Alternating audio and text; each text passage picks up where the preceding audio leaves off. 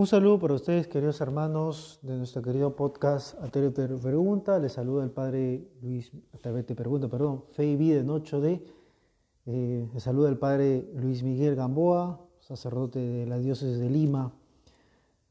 Estamos en el mes de noviembre y quisiera dedicarle este podcast para hablar del mes de noviembre, que si bien es cierto para algunos es tránsito para llegar a diciembre y le toma poco en cuenta, como que a veces le dicen, no, ya estamos preparándonos solamente para el mes de diciembre, porque viene la Navidad, y viene el Año Nuevo, y vienen los cerrados de, muchos temas, pastorales, parroquiales, etc. Y en este contexto de pandemia más aún. El mes de noviembre tiene una carga vinculada a los fieles difuntos. Sí, es cierto que el 1 de noviembre se celebra la, de todos la solemnidad de todos los santos, y el 2 de noviembre es la conmemoración de todos los fieles difuntos sin embargo, eh, durante muchos días de, este mes se puede dar misas en ofrecimiento de sufragio por nuestros parientes o personas difuntas. Y quiero explicar un poquito esta bonita dimensión que tiene la iglesia de poder ayudar. Es como que yo te ayudo, tú me ayudas. ¿no? Esta es la oración de los difuntos. Tú me ayudas y yo te ayudo. Bien, entonces vamos a dedicarle este corto podcast ¿no? acerca de la oración por nuestros fieles difuntos. De hecho, lo hacemos todos los días, durante todo el año, porque cada vez que el sacerdote se acerca en el altar, hay una parte dedicada para que se pide, justamente por aquellos fieles que gocen de la resurrección futura, ¿no? o después de muertos puedan alcanzar el cielo o la bienaventuranza eterna. Eso está claro, lo tenemos todos, eh, me parece, pues un poco más claro, sobre todo los sacerdotes. Sin embargo, todos nosotros como pueblo de Dios, ofreciendo nuestras Eucaristías, en este caso de forma virtuales, como alternativa que nos está dando en este tiempo de pandemia, pues podemos y debemos hacer oración por los difuntos. Hacemos la lógica. Cuando uno se acerca a la Santa Misa y pide por un pariente difunto, un familiar, un amigo, un cercano, persona que ya no está con nosotros, eh, lo que está pidiendo el Señor eh, está pidiéndole para que alcance el cielo. Por tanto, la Santa Misa en sufragio por los difuntos no está para las personas que se encuentran en el infierno, es decir, aquellos que han decidido apartarse eternamente de la misericordia de Dios. Por ellos yo no puedo rezar, desafortunadamente. Y vuelvo a decirte, no es porque Dios haya castigado a esa persona, sino porque la misma persona ha decidido dejar de ser parte de la misericordia de Dios. Él ha dicho, no quiero estar con Dios. Sí, es una acción de libertad total y definitiva, en este caso eterna, y por eso se encuentran en el infierno. Por otro lado, eh, las personas que se encuentran en el cielo no tienen necesidad de nuestra oración, porque justamente ya alcanzaron la bienaventuranza eterna, ya están con Dios ya gozan de esa comunión eterna con Dios, con los santos, con la Virgen Santísima y con todos los ángeles. Son santos. Es la iglesia triunfante, como se llama también en teología. La iglesia eh, celestial, la Jerusalén celeste, esa es nuestra madre, dice una oración.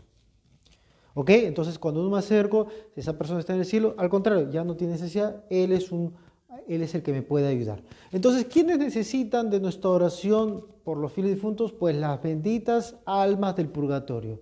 Toda aquella persona que ha fallecido, ha muerto y le falta algo por purificar y llegar al cielo, entonces está en ese estado del alma llamado purgatorio, que como dice su propia palabra, sirve para purificar, para depurar todas aquellas huellas de pecados, con aquellos defectos que faltan para llegar al cielo. Por tanto, nuestras oraciones que hacemos en la Santa Misa por los fieles difuntos son por todas aquellas personas que se encuentran en ese tránsito para llegar al cielo. Cabe decir lo siguiente, ¿ah? que una persona que se encuentra en el purgatorio o un alma que se encuentra en el purgatorio ya tiene ese camino andado para llegar al cielo. Lo que pasa es que, entre comillas, no sabemos ni el tiempo ni el horario exacto que vaya al cielo. Digo entre comillas porque en esos estados del alma no podemos ponerlos en la misma idea de ideas de tiempos, días, años, meses que lo que tenemos en nuestro estado del alma acá en la tierra, ¿no? Entonces, esa persona llega al cielo, está encaminado al cielo, por, distinto a lo que pasa en la persona que se encuentra en el infierno, que yo no puedo sacarla porque simplemente ha decidido estar eternamente apartado del Creador. Bien, entonces yo voy a la Santa Misa y ofrezco por el sufragio, por el eterno descanso de esas personas que para que lleguen al cielo. Y en ese sentido tiene poco, poco a veces este contenido colocar las fotos de las parientes en misa, porque estaría dando a entender que ya está como una especie de, comillas, canonización, una especie de beatificación, una especie de reconocimiento de dones y virtudes cuando yo, sacerdote o tu familiar, no puedes aseverar que se encuentre en el cielo. Y si estuviera en el cielo, ¿dónde tendría necesidad de la Santa Misa? Al contrario, se convierte en un intercesor. Aquí viene otro punto interesante también a tallar, que es la siguiente. Si yo oro por los fieles difuntos en este mes de noviembre, ofrezco mi Eucaristías, de cualesquiera que sea, para que muchas almas del purgatorio puedan salir de ese estado del alma y puedan llegar al cielo, vamos a ayudar a mucha gente a que, muchas personas, para que lleguen a esa bienaventuranza eterna, esas personas que llegan al cielo y que forman parte de la comunidad con Dios, ahora ya no serán simplemente personas que estuvieron en el purgatorio, sino se convertirán en principales intercesores por nosotros en el cielo. Por eso te decías, yo te ayudo, tú me ayudas. Yo te ayudo para que llegues al cielo y tú cuando llegues al cielo me vas a ayudar a mí si es que tengo que salir del purgatorio para que pueda entrar al cielo. Fíjate, pues es una especie de favores que nos vamos teniendo unos con otros. Esto en la teología y en el catecismo de la Iglesia Católica le llamamos la comunión de los santos esa comunión, no solamente de las cosas santas, sino de los santos. Yo me ayudo, ayudo, un santo ayuda para que pueda una persona alcanzar el cielo y yo con mi oración ayudo o impulso para que esa persona pueda alcanzar la bienaventuranza eterna. Fíjense, ¿no? Qué bonito.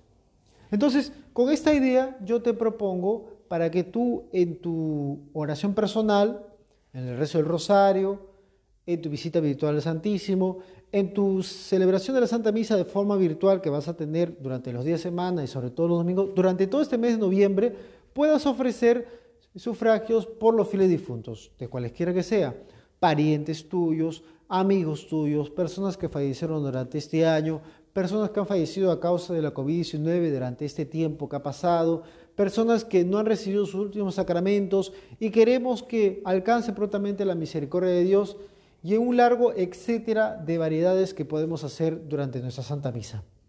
Ojo, ¿ah? no necesariamente tienes que anotar a los difuntos para que el sacerdote pueda rezarlo. Es otra idea que a veces se mete en esta cuestión, que porque el sacerdote lo menciona, ya, estamos rezando todo. No, no, no. No necesariamente tienes que esperar que el sacerdote lo mencione. Tú con tu oración, tú como hijo de Dios, haciendo ejercicio de tu sacerdocio común, puedes ofrecer esa oración uniéndote a la Eucaristía para que esa alma pueda llegar al cielo.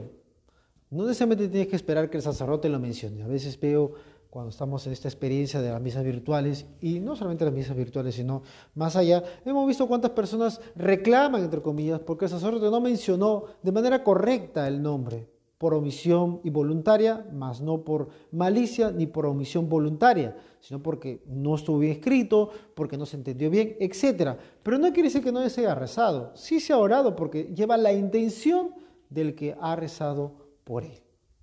Así que ya sabes, te toca hacer un bonito trabajo durante estos días previos a lo que es noviembre, mes de oración por los fieles difuntos.